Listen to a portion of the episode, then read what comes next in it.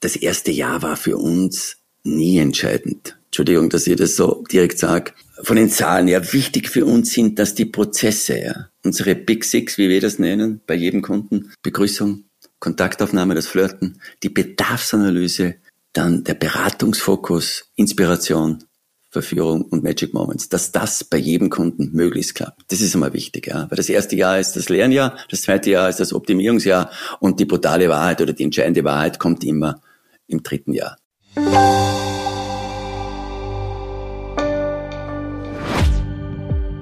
Herzlich willkommen zum TV Podcast. Diese Woche wieder mit einem spannenden Gesprächspartner, einem echten Visionär, nämlich Christoph Bründel, Geschäftsführer von Bründel Sports in Capron die im letzten Herbst mit einem spektakulären Neubau am Stammsitz von sich reden gemacht haben. Im Gespräch verrät er meiner Kollegin Mara Jaworowitsch, was es mit den Big Six bei Bründel auf sich hat und warum für ihn das Verkaufspersonal der Schlüssel zum Erfolg ist. Außerdem sprechen sie über Sekt am Vormittag, Bonks von 6000 Euro und warum es für ihn intelligentes Sparen ist, für einen freischwebenden Glassteg mal eben eine halbe Million Euro auszugeben.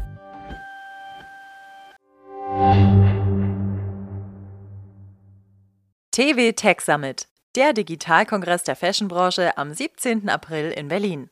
Hier erhalten Entscheiderinnen und Digitalverantwortliche Einblicke in erfolgreiche Digitalstrategien des Fashion Retail, einen Überblick an Trends und Tools zur Digitalisierung interner und externer Prozesse sowie Insights für eine exzellente Omnichannel-Strategie. Sichern Sie sich jetzt Ihr Ticket unter www.dfvcg-events.de slash tech-summit. Thank you. Ich bin Mara Jaworowitsch und sitze heute nicht bei uns im Podcast-Studio. Ähm, ich musste kurzfristig umdisponieren und melde mich aus der häuslichen Quarantäne. Ähm, meiner Freude über meinen heutigen Gesprächspartner tut das natürlich überhaupt keinen Abbruch. Der sitzt etwa 600 Kilometer entfernt von mir in den österreichischen Alpen und ich freue mich sehr, heute Christoph Bründel bei uns hier im Podcast begrüßen zu dürfen. Hallo Christoph, schön, dass du da bist. Hallo, ein herzliches Grüß Gott aus diesen Naturparadies Zell am See Kaprun. Christoph, wer dich nicht kennt, ähm, du bist geschäftsführender Gesellschafter ähm, von, von Bründel Sports in Österreich. Du führst das Familienunternehmen in zweiter Generation. Ihr betreibt, äh, korrigiere mich, mittlerweile 31 Shops an insgesamt neun Standorten, richtig? Ja, ist richtig. Das war ja tatsächlich eine der aufsehenerregendsten Eröffnungen ähm, des vergangenen Herbstes. Die Neueröffnung eures Flaggschiffs in Kaprun. Riesenumbau, ähm, große Feier. Vor allem aber hat diesen Umbau nicht nur dieses Haus so besonders gemacht und was ihr da hingestellt habt, sondern schon auch die Tatsache, wie ihr das gewuppt habt. Ähm, ihr habt nämlich angefangen im Frühjahr 2020 mit Beginn des ersten Lockdowns. Jetzt so im Nachhinein wirst du wahrscheinlich sagen können, war die richtige Entscheidung, aber warst du dir denn währenddessen wirklich immer so sicher oder gab es da nicht doch Momente, in denen dir dein eigener Mut vielleicht nicht ganz geheuer war? Ich denke, bei jedem Ereignis ist immer ganz wichtig, in drei Phasen das nochmal intensiv zu analysieren oder auch, oder auch immer beobachten. Das ist das Vorher, dann im Ereignis und dann immer noch nachher. Wir haben nämlich schon viele Jahre an dieser großen Vision, an diesem großen Bild der Erweiterung des Flagships gearbeitet. Das geht ja mit einer langen Vorphase mit Nachbarn. Ich, wir hatten ja sieben Nachbarn, wir mussten zwei Häuser kaufen. Sowas dauert zwei, drei Jahre und, und kostet natürlich unheimlich viel Geld. Das ist die eine Phase mit diesen vielen Behörden dann noch, wo einfach Ablehnung oder, oder Komplexität auch hier eine Normalität ist. Das muss man alles leben lernen mittlerweile. Es gibt keine leichten Projekte mehr. Im Herbst 19 haben wir dann schon entschieden, wir werden 20 im März, am 16. März beginnen mit dem Abriss von zwei Häusern und dann mit dieser Bauzeit von circa anderthalb Jahren. Und deshalb war ja, Glück oder Unglück, immer das magische Datum der 16. März. Dann kam der unvergessliche Freitag 13. März, wo dann plötzlich ja schon die Welt völlig anders war. Und wir hatten dann schon drei, vier Wochen, die auch uns aus der Mitte mal geholt haben oder auch mich. Aber ich finde, was da für uns schon ganz entscheidend war, wie bei vielen Projekten in der Vergangenheit, die wir, wir haben ja große Dinge schon gedreht, nach dem Unglück haben wir auch genützt, diese angebliche Krise. Das ist die beste Zeit für Transformation, für Innovation, für Erneuerung. Gerade da muss man wirklich sowas von überzeugt und mit einem vielversprechenden Zukunftsbild aus dem Bett springen. Und wir haben wirklich nur drei Wochen oder vier Wochen, denke ich, gezaudert Und wir haben dann schon vieles einfach weggeblendet, was da kommt. Und wir in der Geschäftsleitung und der Familie waren uns einig. Und wir haben da nur mehr auf unser Herz und auf unseren Bauch geachtet, ja. Weil das ist das Wahre, ja. Wir haben auch bewusst unseren Kontrolle hier ausgeblendet, ja. Der musste mal den Raum verlassen. Weil äh, irgendwann, ja, wir wussten, kaufmännisch wird das Ding gehen. Und es, es ging jetzt nur mehr eine, um eine Vertrauensfrage. Und die, die haben wir sehr klar gefühlt in uns, ja. Und dann sind wir zu sechst mit meinem Bruder gesagt, so, und jetzt lassen wir uns nicht mehr stoppen. Wir haben ja auch hier viele Menschen gehabt, die gesagt haben, ihr seid verrückt, deppert in der Zeit. Und vor allem das größte Risiko für uns war einfach die Bauzeit. Wir mussten eine riesengroße Tiefgarage, also das ist fast ein Fußballfeld, hier neben dem Riesenbach mit enormen Schwierigkeiten. Aber wir waren umgeben mit Projektmanager, die auch in der Lösungsbegabung waren und nicht im Problemdenken. Und dann haben wir gesagt, so, und jetzt aus, wir gehen jetzt das und lassen uns immer stoppen. Und ja, Natürlich jetzt im Nachhinein, das ist immer bei so großen Projekten, am Anfang ist immer Mut, Verrücktheit, Innovation und am Ende, da ist schon auch viel Glück dabei. Ja. Und natürlich gibt's auch Phasen mit Pech. Vielleicht und jetzt erzähl doch mal ein bisschen, was genau habt ihr da gemacht? Also was äh, bring, nimm uns so ein bisschen mit durch das Haus. Was sind so die Highlights und die wirklich die großen Neuerungen, die ihr da in diesem Haus jetzt umgesetzt habt? Wichtig bei jedem Haus ist immer, wenn man sich nähert, welche Botschaft hat das Haus ja? Und, und natürlich für uns war ganz wichtig das Thema Nachhaltigkeit. Das hat uns schon noch eigentlich erst in der in der zweiten Phase der Planung nochmal fast zurück an den Start gebracht. Wir haben die Fassade dreimal verändert. Also wir waren sicher kein leichter Kunde für die Blochers, aber mittlerweile kennen wir uns 14 Jahre. Weil wir haben oft viel zerstört. Das war ein ganz wichtiger Grundsatz. Wenn was gut war und wir waren nicht ganz überzeugt, dann haben wir gesagt, aus, nein, so wie Steve Jobs das oft gemacht hat, das ist noch nicht exzellent leider alles zurück. Und die Fassade hatte zuerst sehr viel Betonoptik. Wir wollten den Hauptkern des Gebäudes immer klar lassen, aber das neue Gebäude, was dazukommt, muss etwas abgeschwächt sein. Und deshalb haben wir gesagt, Betonoptik geht nicht. Es muss was mit Holz sein. Und mit diesen Holzlamellen und das Ganze noch aus österreichischem Holz, das war dann auch die Bedingung. Es muss Weißtanne sein. Ja, das ist mal von außen. Dann natürlich die, die schräge Form. Dann mit dem Fluss. Wir haben ja direkt neben dem Gebäude den Fluss, wie wir den mit einbauen. Und da kam dann eben auch diese Glasbrücke, die haben wir in Hongkong gesehen. Ja, und wir wussten, das oberste Stockwerk gehört den Magic Moments mit der Terrasse, mit dem Glassteg. Ja, wir haben einen Glassteg mit 9,8 Tonnen, der nur aus Glas ist. Es ist ein statisches Meisterwerk. Und da konnten wir ja auch den sicher allerbesten Produzenten für das gewinnen. Und das ist mein Highlight. Wichtig ist schon dann innen. Wir haben ja die Fläche verdoppelt, aber Ware nur ein Drittel mehr. Dann die Nachhaltigkeits-Touchpoints. Wir haben sieben ganz besondere spürbare Nachhaltigkeitspunkte für Kunden geschaffen, glaubwürdige Dinge geschaffen. Wir haben viel Raum gerade im Erdgeschoss für das Ankommen, gerade im Vergleich zu vorher. Man wird nicht sofort mit Ware oder irgendwie Videobildern oder was sondern wirklich immer im Sinne des Ankommen. Ja, weil ich denke, in jedem Raum, wenn du reinkommst, sind die ersten 15 Sekunden ganz wichtig. Wobei unser Prinzip das Allerwichtigste ist. Emotionen werden in erster Linie immer über Menschen übermittelt, ja.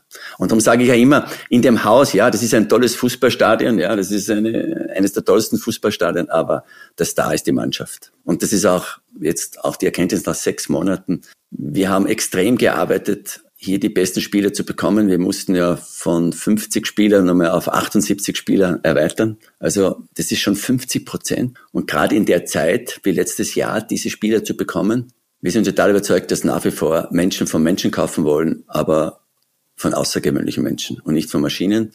Dann mit Pop-up-Flächen Marken die Möglichkeit zu geben, wirklich einen Raum zu haben für eine besondere Inszenierung wir haben ein besonderes Lichtdesign geschaffen mit Licht und Kunst und sehr viel Entstressungszonen, Verweilzonen, also nicht nur im obersten Stockwerk mit der ganzen Gastro-Restaurantfläche, sondern auch im Shop, weil wir haben ja ein Glück schon generell in unserem Geschäftsmodell, dass wir fast 70 Prozent mit Menschen in Zeitqualität haben, sprich mit Menschen, die im Urlaub sind. Ja. Die sind viel entspannter, die haben viel mehr Zeit sind auch leichter zu connecten. Das glaube ich, deshalb wollen wir einfach keine Geschäfte in der Stadt, ja, weil diese Anonymität in der Stadt, diese Distanz, ja fast diese Kälte, du, du tust dich viel schwerer im Flirten. mit Menschen in der Stadt. Und, aber das ist im Urlaub viel leichter. Aber dafür braucht es Entstressungszonen. Dafür braucht es auch das Getränkeservice in den Stockwerken. Nicht nur oben im Restaurant. Und das ist ja auch ein Vorteil. Menschen im Urlaub, die trinken auch gerne vormittags schon Alkohol. Wir servieren Alkohol und wir sind überzeugt, dass Alkohol die Stimmung verbessert. Und so die Glücksmomente, ja, das ist schon ein wichtiges Element für uns, die, die, die Gastro auch auf allen Stockwerken und nicht nur ganz oben dann im Restaurant. Und somit ist eine ganz andere Verweildauer, ja, was, was wir messen konnten, wir haben die doppelte Verweildauer jetzt im Haus. Wir haben Kunden, die oft zwei, vier Stunden im Haus verbringen, gerade durch das Restaurant jetzt, wo sie auch zwischenzeitlich essen oder die beginnen mit Frühstück oder beenden das Shopping-Erlebnis mit Essen. Es ist schon, ja, die, die Gastro, die ganze Inszenierung da oben, das waren sie auch wichtig, das auf höchstem Niveau machen. Schon auch ein ganz besonderer Überraschungsmoment. Du hast jetzt ganz viele spannende ähm, Aspekte angesprochen. Ich würde aber noch einmal ganz kurz auf den äh, auf den Umbau und auf die Zahlen zurück, denn ähm, ich glaube, da kann man sich also um sich da mal so ein bisschen die Dimensionen auch zu verdeutlichen, auch dieser Investition für euch. Also ihr habt die Verkaufsfläche verdoppelt.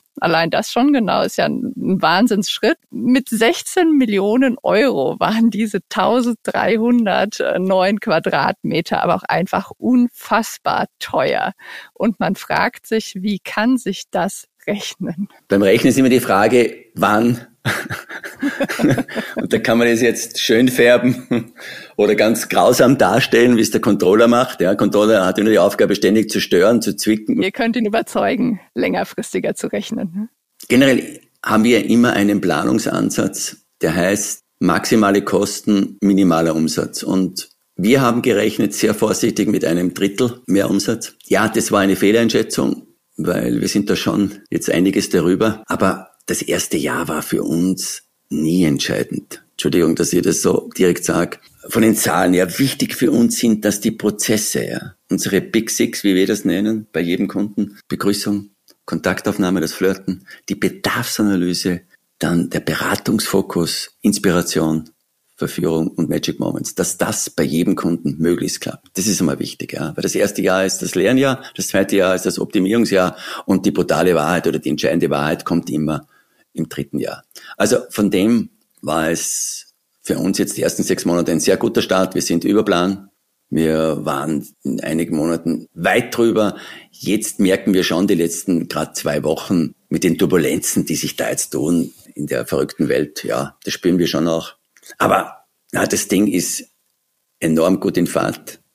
Und wir haben ja immer gewusst, dieses Ding muss auch ganz massiv in unsere Marke einzahlen. Da ist, wie man gesagt, auch im Ergebnis wird da auch vom Marketingbudget, wenn man so eine Kathedrale baut, so ein Flagship, da muss man auch bewusst dann einen Betrag ansetzen für die mhm. Markenstärkung. Ähm, genau, weil ihr habt ja, also ihr habt da jetzt quasi das Gebäude äh, neu gestaltet, die Hülle für euer Geschäft quasi neu gestaltet, aber es ist ja tatsächlich längst nicht nur das. Du hast jetzt viele Punkte schon angesprochen, die viel zitierten Magic Moments, die Bründel äh, schaffen will. Ähm, ihr wollt euren Kunden das Einkaufen so angenehm wie möglich machen. Ihr wollt die Stimmung eurer Kunden verbessern und wollt ihnen eben diese magischen Momente bescheren. Erzähl mal davon. Das finde ich äh, sehr interessant, sehr spannend. Wie schafft ihr diese magischen Momente und was habt ihr auch dafür in dem Haus jetzt konkret verändert? Gut, ich denke, da treffen wir den Kern unseres Erfolgscodes, diese Magic Moments, an denen wir seit vielen Jahren arbeiten. Und vor allem in erster Linie auch für unsere Mitarbeiter, ja. Wir reden ja bei uns immer über Menschen und nicht Mitarbeiter oder Arbeiter, sondern finden den Zugang auf einer Ebene vom Mensch wesentlich wertschätzender und respektvoller und auch unseren Menschen magische Momente zu übermitteln. Aber jetzt reden wir hier über Kunden. Ich denke, ein Shop muss immer ein Begegnungsort sein, wo du natürlich in erster Linie auf Menschen triffst, die dich berühren, die dich faszinieren und die dich inspirieren.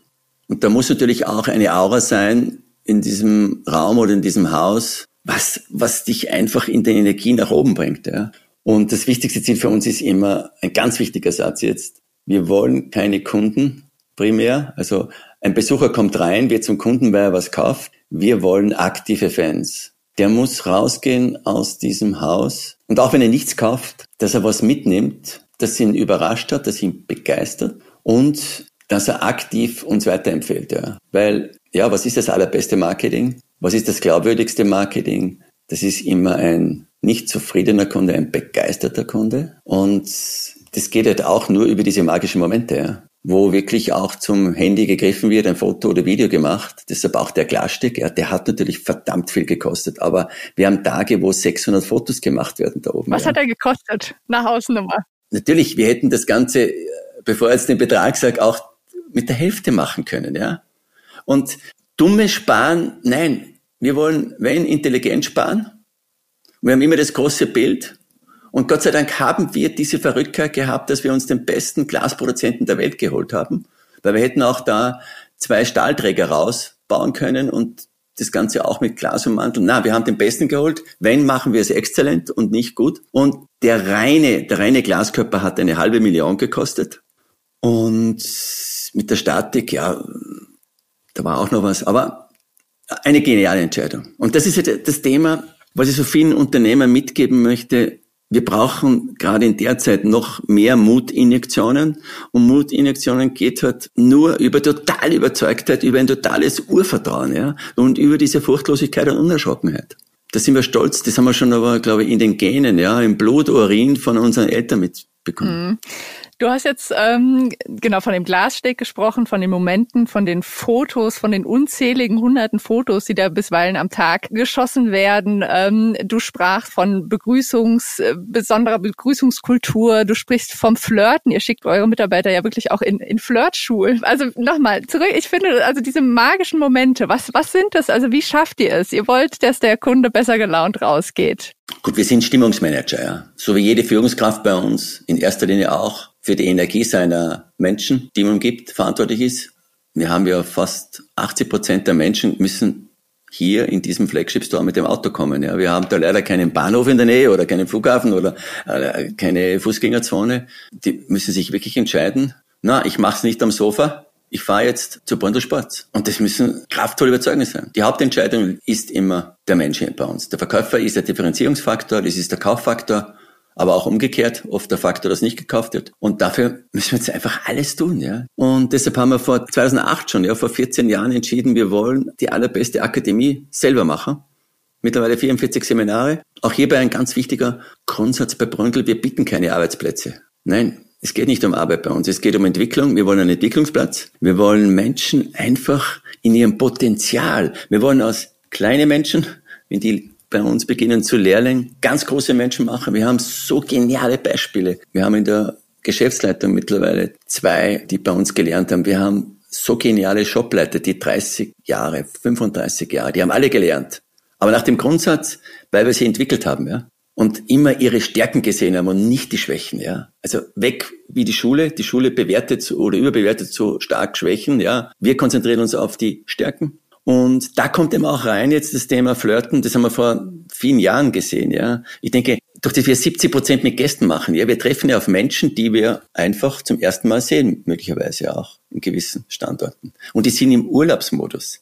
Also müssen wir uns mit denen connecten. Und das ist ja, da ist natürlich einmal die Körpersprache, die Haltung was ganz Entscheidendes, ja.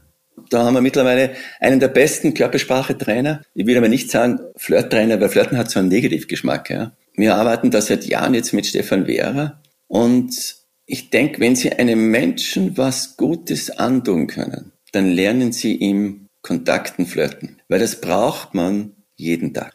Zweiter Grundsatz bei uns ist Spielplatz. Wir wollen im Spielmodus sein, mit Leichtigkeit, mit Freude. Fehler sind erlaubt, Fehler sind erwünscht. Und das dritte ist Lebensqualität, ja. Es muss, es muss einfach diese 18 Stunden, wo der bei uns verbringt, das muss für den natürlich Sinn haben, ja. Der darf aber nicht verbrennen, ja. Das muss Burn-in sein und nicht Burn-out.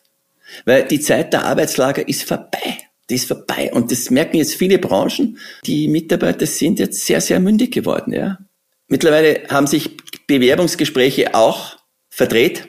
Da muss ich sich auch immer fragen, wer ist der Bewerber? Bei hochkarätigen Menschen auch die bei uns anklopfen, das haben wir auch lernen müssen. Da führt mittlerweile der Bewerber, sprich der mögliche neue Führungsleiter IT oder was immer in welchem Bereich, der führt die Fragen. Und jetzt seid ihr ja, wir haben es vorhin ähm, angesprochen, nicht nur mit dem einen großen Haus in Kaprun vertreten, sondern an, wie gesagt, 31 Standorten mittlerweile. Vor welche Herausforderung stellt euch das nochmal speziell, so das, wie ihr lebt, auch dieses Bründelgehen, ähm, das wirklich auch in einen Laden zu transportieren, der ein paar Autostunden vielleicht von euch, von der Zentrale, vom Herzstück entfernt ist. Eine ganz schwere Frage.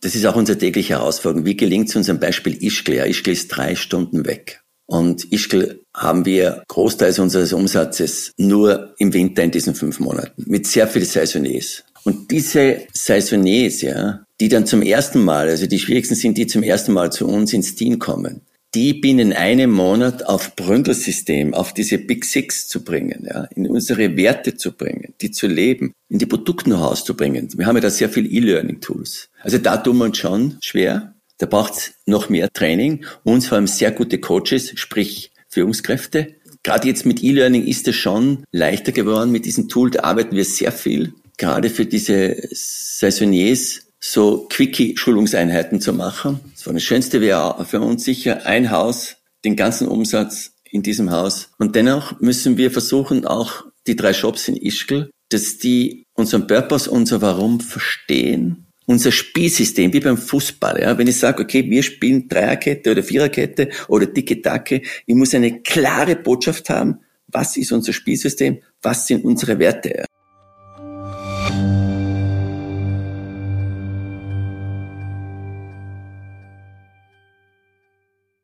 TV Tech Summit, der Digitalkongress der Fashionbranche am 17. April in Berlin. Hier erhalten Entscheiderinnen und Digitalverantwortliche Einblicke in erfolgreiche Digitalstrategien des Fashion Retail, einen Überblick an Trends und Tools zur Digitalisierung interner und externer Prozesse sowie Insights für eine exzellente Omnichannel-Strategie. Erleben Sie live on stage Dr. Jan-Philipp Wintjes, Hugo Boss, Jessica Külper, Beaupré, Dr. Christian Maas, Thoman Music und Michael Missandu, Lalaland AI. Seien Sie dabei und sichern Sie sich jetzt Ihr Ticket unter www.dfvcg-events.de slash tech-summit.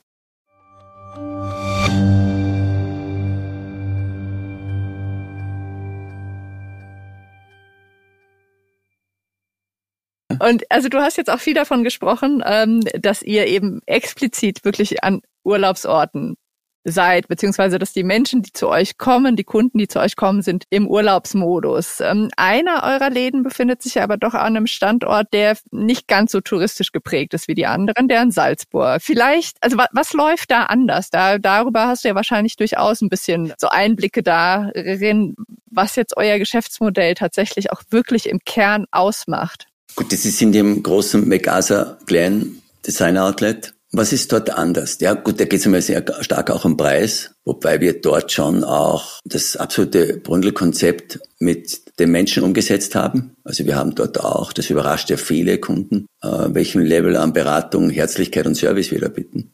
Aber auch die ganze Ladenbau. Was wir dort äh, wahrnehmen, was anders ist, oder auch unsere Verkäufer, die auch hin und wieder wechseln. Ja, wir holen ja wieder mal auch gerade aus Tourismusstandorten äh, Leute dorthin, um auch das von außen mit der Brille zu sehen. Ja, Menschen sind dort unterkühlter, also sind nicht so leicht zum Anflirten, haben es von der Zeit her einfach sehr stressig. Da ist das schon, ich will nicht sagen Quickie Shopping, ja. wissen oft genau, was sie wollen. Ja, es ist einfach kühler, es ist anonymer. Stichwort Produkt. Darüber haben wir noch gar nicht gesprochen. Welche Rolle spielen denn ähm, die Produkte eben und auch und auch die Marken jetzt für eure Häuser? Weil so ein ziemlicher Coup war ja äh, war ja eure eure Vereinbarung mit Marcel Hirscher. Der hat ja ähm, seine neuen Premium Skier dann auch zum Launch wirklich exklusiv ähm, bei euch zunächst verkauft. Gleichzeitig habt ihr ja aber auch damit zu kämpfen, dass ihr nicht unbedingt alles das verkaufen könnt, was ihr gerne verkaufen würdet. Hilft denn da jetzt dieses Haus schon, auch die ein oder andere Marke für euch zu begeistern, wieder zu begeistern? Ich denke, wir haben jetzt einmal den Garten vorbereitet für gewisse Premiermarken. Aber äh, Marcel Hirscher von Deschi, ja, natürlich war das ja genial, aber auch dank natürlich dieses Hauses und unserem Netzwerk, weil Skier um 1500 Euro der Preisrange und wir haben jetzt 1200 paar Stück verkauft. Und wir haben noch immer nicht alle ausliefern können, weil einfach die Produktion nicht nachkommt. Aber natürlich das Schönste ist, dass man der Einzige ist. Das ist wirklich das Schönste, weil uns auch in der Preisdurchsetzung, wir haben da wirklich ausnahmslos nichts gemacht. weil es war auch so vereinbart mit Marcel. Und das ist schon schön. Das ist, da kommt ja auch ein, ein gewisses Klientel. Und das ist halt immer Limit, Limitierung ist wichtig. Und das Produkt ist ja nicht nur vom Design und vom Namen her genial, das hat uns ja alle überrascht, auch die Fahreigenschaften. Und das hat ja auch wirklich Story und so. Natürlich sind wir in einem Change-Prozess. Wir müssen ja schon auch noch Rücksicht nehmen auf die vielen tausenden Kunden, die wir im alten Haus noch hatten. Die müssen wir mitnehmen. Wir haben da sicher etlich verloren, weil die, die haben uns schon gesagt. Aber da müssen wir jetzt Geduld haben. Wir müssen, das ist ein Erziehungsprozess. Wir haben jetzt ein etwas anderes Markenbild und Sortimentsbild. Da müssen wir auch Kunden die Zeit geben. Auch Kunden, die wir vielleicht ganz oben bisher noch nicht hatten. Die haben wir jetzt gerade mit dem Hirscherbild gerade gezeichnet, weil da haben wir schon Kunden, die zwei, drei Stunden fahren. Und das müssen wir jetzt auch in der Mode beweisen. Und das hat ja auch viele unserer Verkäufer jetzt überzeugt, die, die Zahlungsbereitschaft, weil wir haben schon sehr faszinierende Kundenbons. Also wir nehmen das schon sehr mit mit großer Wertschätzung, wenn wir Kundenbons haben mit 4.000, 6.000, 8.000. Da ist ja immer auch hier dann das eine unheimliche Magic Moment Story. Ja. Und da kommt ja immer dann die, diese Schlüsselfrage bei den Verkäufern. Da gibt's eine Schlüsselfrage. Ja. Wie sind Sie auf unser Geschäft aufmerksam geworden? Und das lernt man beim Flirten, ja. Weil ich kann ja nicht fragen, warum haben Sie jetzt so viel gekauft? Oder ich kann ihn auch nicht fragen, wer noch mehr drinnen gewesen? Oder ist die Kreditkarte jetzt erschöpft oder die Geldschöpfer? Aber wir kommen von der Bande, wir fragen einmal, wie sind Sie auf uns aufmerksam geworden? Ja? Und dann kommt ja meistens, ja, ich bin, ich bin bei Ihnen Stammkunde. Na, oder ich bin Empfehlungskunde. Oder Werbeimpuls oder zufällig. Und dann können Sie ja gleich nachfragen, was hat Sie am meisten begeistert? Und die dritte Frage, was hat gefehlt? Hätten Sie Ihnen was Bestimmtes gesucht? Eine Sache, die ihr nicht macht, ist ein Online-Shop. Du hast ja vorhin auch schon ein bisschen über das Online-Shopping gesprochen. Ähm, nichtsdestotrotz fragt man sich natürlich, kann man sich das noch leisten, auf einen Online-Shop zu verzichten, zumal ihr ja, wie du einleitend auch gesagt habt, hast wirklich viele Fans habt. Euer Anspruch ist ja auch, die Kunden, die zu euch kommen, zu Bründel Fans zu machen. Lege es denn nicht nahe, denen quasi das Bründel gehen, zumindest online, dann auch an ihren Heimatort übermitteln zu können? Auch wir sind Lernende, auch wenn wir stark an Grundsätzen oft stur festhalten. Bis zur Pandemie haben wir immer den Grundsatz gehabt, wir wollen stationär der Allerbeste sein, kein Online. Online ist ein europäisches Haifischbecken, wo ganz große Haie drinnen sind. Wir haben da, also wenn wir das machen, wollen wir die Allerbesten sein und da nicht irgendwo mitschwimmen. Wir haben immer das mit dem Grundsatz bestärkt, warum kein Online? Wir haben weder die Marketingkraft oder die Marketinggelder wir haben weder diese Logistikbrillanz und wir würden sicher nie die Preisführerschaft schaffen. Aber das war unser Denken vor drei Jahren, ah, Entschuldigung, vor zwei Jahren, mit der Pandemie und auch Druck vieler Kunden. Auch wir lernen. Wir sind dabei jetzt. Wir haben eine wahnsinnige digitale Vision. Da sind wir zu überzeugt. Das ist jetzt unser nächstes Bild, ja. Unser nächster Flagship, den haben wir jetzt letztes Jahr, haben wir auch viel Zeit gehabt, umgeben mit Beratern und viel Inspiration. Wir haben jetzt eine Vision 2025 die beginnt am ersten Teil 2023. Wir werden jetzt nächstes Jahr starten mit einem Pilotbereich, aber mit intelligenten Online, mit viel strategischer Logik, also eingeschränkte Sortimente, ist wichtig, eingeschränkte Sortimente, wo wir eine Stärke haben, wo der Kunde schon einen zwingenden Grund findet, denke, zu uns zu kommen.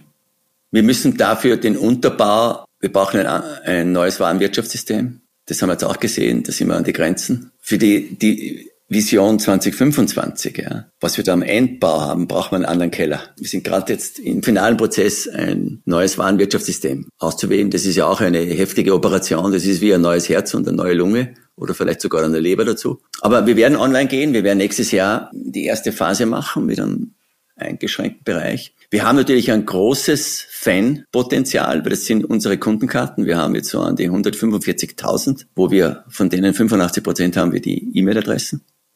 Und wir haben natürlich in der Skivermittlung hunderttausende Kunden, die uns ja auch quälen oft mit Fragen. Und das ist unser Teich für, also da sehen wir sehr realistisch, das wird unser Teich für, für Online werden. Ja. Aber wir beginnen es zu lieben, zu lernen und immer mit dem großen Bild, an dem malen wir fast täglich. Vor allem, es kann immer sein, dass wir uns mit Kunden verbinden. Ja, ich sage mal, Verkaufsgespräch ist eine Verbindung mit einem Kunden. Ja. Und dann fehlt der Onschuh genau in der Größe. Und, und ich muss ihm dann sagen, haben wir nicht. Kriegen wir erst in drei Tagen. Der Kunde ist weg. Und da muss, da darf es kein Nein mehr geben. Ja. Total spannend. Ähm, ich unterhalte mich immer sehr gerne mit dir. Ich finde, das ist super äh, inspirierend. Auf beiden Seiten, ja. Jetzt würde ich gerne unser Gespräch ähm, abschließen mit einer Frage, ein bisschen in eigener Sache. Nämlich würde ich gerne von dir wissen, ähm, wen du denn wiederum gerne mal im TV-Podcast hören würdest und was du von ihm oder von ihr gerne erfahren würdest. Gut, was mich treibt, ist natürlich immer schon seit vielen Jahren ist Simon Sinek weil wir das auch jetzt mit dem ganzen Nachhaltigkeitsthema und Gemeinwohlbilanz noch einmal unseren Purpose, warum es uns gibt, ja, was ist unsere Identität. Den finde ich wahnsinnig gut, den würde ich gerne hören da, ja. Weil das ist genau dieses Aufstehen in der Früh, aus dem Bett springen zum Spiegel und dann wirklich diesen energievollen Post zu machen vor sich, sich anzulächeln, sich starke Sätze zu setzen, das braucht, das braucht unheimlich viel Energie. Den finde ich ganz gut. Ich finde wahnsinnig stark immer Viktor Frankl, der lebt leider nicht, was der durchgestanden hat, 4KZ. Und der hat innerlich so eine geniale, kraftvolle Haltung trotzdem. Dieses dennoch trotzdem. Den hat nichts aus der Mitte gebracht. Oder natürlich, Dalai Lama bewegt mich auch. Du hängst die Latte hoch. Weil ich sage, das neue Statussymbol ist nicht mehr Macht, Erfolg, Reichtum, Ruhm, sondern das neue Statussymbol, Mara, ist sicher Energie, Erfüllung im Leben und an der ständigen Weiterentwicklung an sich und forschen, beobachten. Ja. Das ist mein Schlusswort, Christoph. Ganz, ganz, ganz herzlichen Dank dir. Es hat großen Spaß gemacht. Ich danke dir für diese brillanten Fragen. Das war meine Kollegin Mara Jaworowitsch im Gespräch mit Christoph Bründel von Bründel Sports. Und das war der TV-Podcast. Wenn Sie mögen, dann hören Sie auch nächste Woche wieder rein auf textilwirtschaft.de und überall, wo es Podcasts gibt. Mein Name ist Julia Schigula. Vielen Dank fürs Zuhören und bis nächsten Donnerstag.